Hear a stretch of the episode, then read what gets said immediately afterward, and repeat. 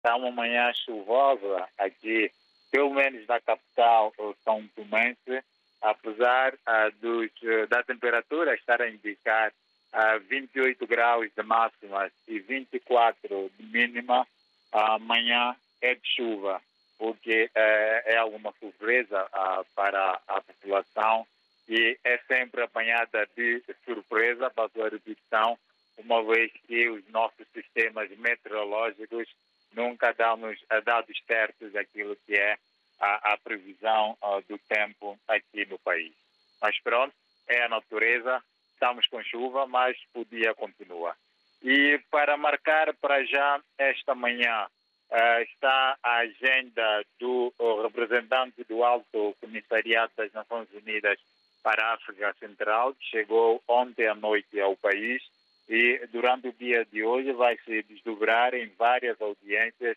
com as autoridades nacionais, tudo à volta uh, da alegada tentativa de golpe de Estado que ocorreu no país no passado 25 de novembro e que uh, as investigações vão prosseguindo. Uh, o alto, o representante do Alto Comissariado vai reunir uh, já esta manhã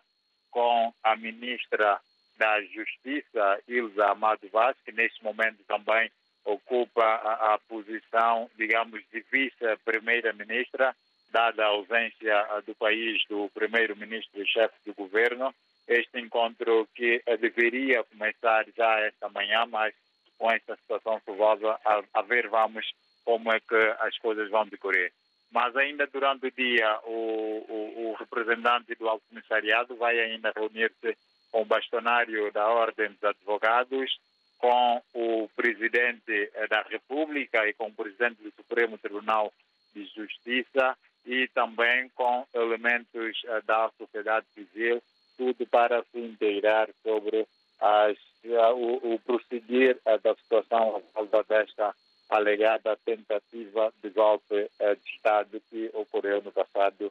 25 de novembro. Também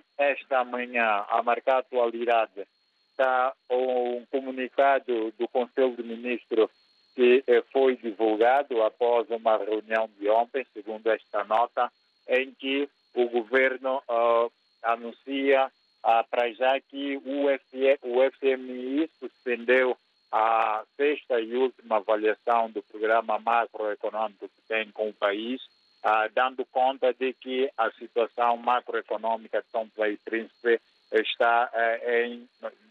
mais situações, a situação não é boa, o que vai implicar, eh, na verdade, algum esforço, algum sacrifício por parte eh, do Executivo, não tem a ver com a contenção de despesa, mas também há algum esforço por parte da população. Além disso, o governo anunciou também algumas exonerações, de água e eletricidade, EMAI, para a qual foi nomeada uma nova uh, gestão uh, com o propósito de melhorar a situação energética em São Tomé e Príncipe. Dando conta em relação a ontem também, o ministro da Saúde uh, anunciou para já que o projeto de construção e reabilitação do novo hospital de São Tomé e Príncipe uh, foi revisto pelo governo anterior e o seu valor global subiu de 17 milhões de dólares para 32 milhões de dólares. É este o projeto que o governo diz ter encontrado, está ainda a fazer a sua avaliação e realça que para já o mesmo deverá ser uh, submetido novamente ao Parlamento para obter a, a, aprovação e também ser apresentado novamente ao financiador, que estamos a referir neste caso ao Fundo Coitiano, para saber se há disponibilidade e interesse deste parceiro em financiar, digamos, este novo projeto, dada praticamente a duplicação do valor uh, global em relação ao financiamento que já tinha sido desbloqueado de 17 milhões de dólares.